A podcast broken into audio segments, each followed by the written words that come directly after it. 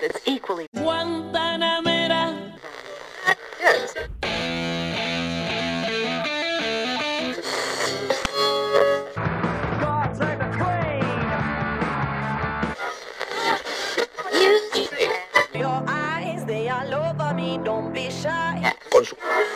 Yeah. Y ahora todos tiran beef, yo los vi son más de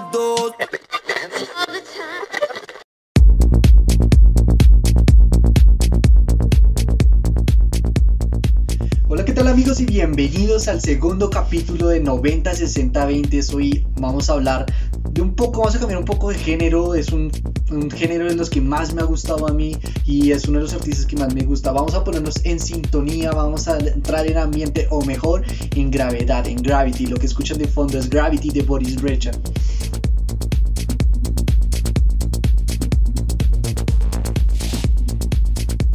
Es un DJ y productor alemán que algunos lo meten en el trance, otros lo meten en el techno, pero la verdad es que él es pionero, él es el creador del high tech minimal, lo que podemos escuchar de fondo. Él empezó su carrera por allá a los 12 años, cuando él tenía, ya empezaba a hacer eh, música, o sea, este man es un prodigio, se puede decir es un visionario. Antes de empezar en la música electrónica ya mostraba desde pequeño sus dotes musicales, empezó a tocar la batería desde muy pequeño y formó una banda, pues no duró mucho, duró medio año. Y él siempre resalta la, la poca durabilidad que tuvo en la música. Se puede decir que un poco tradicional. Pero su primer contacto con la música fue cuando un, amigo de él le regaló un álbum de un festival que se llama Thunder the Doom, a lo cual él se enamoró, él compró unos, unos libros, compró un software y pues él, en esa época no existía YouTube ni nada por el estilo, entonces él empezó como podía, literalmente con las, con las uñas, empezar a crear ese sonido característico que él tiene. Por allá en el 2016 empezaría su carrera musical y ese mismo año llegaría a Brasil y daría origen al personaje que es Boris Brecht. Boris Brecht utiliza una máscara, es muy tradicional de los festivales de Venecia, pero su idea no nació en los festivales de Venecia, su idea nació cuando ese mismo año, en el 2006, llegó a Brasil, llegó en pleno carnaval de Río, le interesó mucho lo que es eh, esta vestimenta, lo que trae el misticismo en la máscara, y entonces se le encargó su máscara, su tradicional máscara, es una máscara que vemos en todos los, en todos los festivales de Venecia, a dos artistas italianos, lo cual pues le da una característica fundamental. Él utiliza su máscara más o menos la mitad del show y cuando él se la quita, él dice que le sube como el ánimo, la euforia, que cambia completamente la atmósfera de lo que es el festival o del set de en ese momento.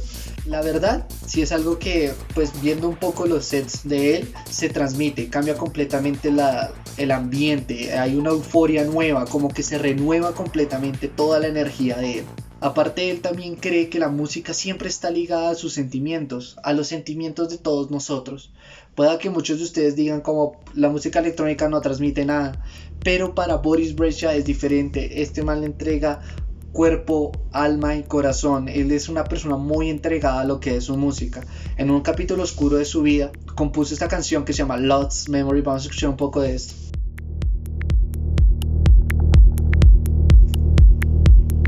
En el momento en el que él compuso eso, él dice que dejó plasmado un momento de dolor y de mucha oscuridad, el que pensaba que su carrera musical no iba a despegar, lo cual dice que no quiere volver a pasar en su vida, pero lo, lo, lo pone en sus sets para recordarse que la vida no es fácil y que realmente pues todo lo que él tiene y todo lo que realmente importa en la vida es y es de constante trabajo.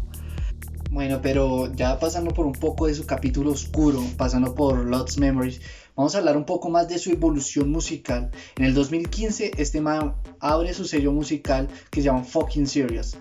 Dos años después, este man lanza y hace su carrera viral. Realmente es increíble como cuando tú haces algo con pasión y haces algo que realmente te gusta y te apasiona y te mueve todo, puedes hacer cosas increíbles y eres recompensado por la vida. En el 2017 este man hace su carrera viral en el Chanteau de Fontainebleau en Francia, gracias a los amigos de Circle en el 2017 y hasta el día de hoy es un set que tiene más de 30 millones de views. Es increíble. En el 2018 cuando se presentó por primera vez en el Tomorrowland fue cuando apareció como en mi radar musical. Yo dije, o sea, me llamó mucho la estética, la máscara es muy llamativa. Y quién es este man con máscara, porque pues muchos conocemos a DJs con máscara como Marshmallow, eh, Alan Walker o Dead Mouse, pero este man no era tan conocido y no es tan conocido. Mi canción favorita de él es Space Daver, que realmente, su mezcla es realmente increíble. Bueno amigos, esto ha sido todo por hoy y quiero agradecerles a cada uno de ustedes que están al otro lado escuchando los podcasts, cada persona que lo comparte son supremamente importantes para mí. Recuerden seguirnos en nuestras redes sociales arroba 90podcast20, ahí estaremos recomendando música semanalmente y espero que tengan un muy buen día y un feliz resto de semana. Nos vemos la próxima semana para un capítulo más y conocer un personaje nuevo o una banda nueva que haya utilizado máscaras en el mundo de la música. Feliz día para todos.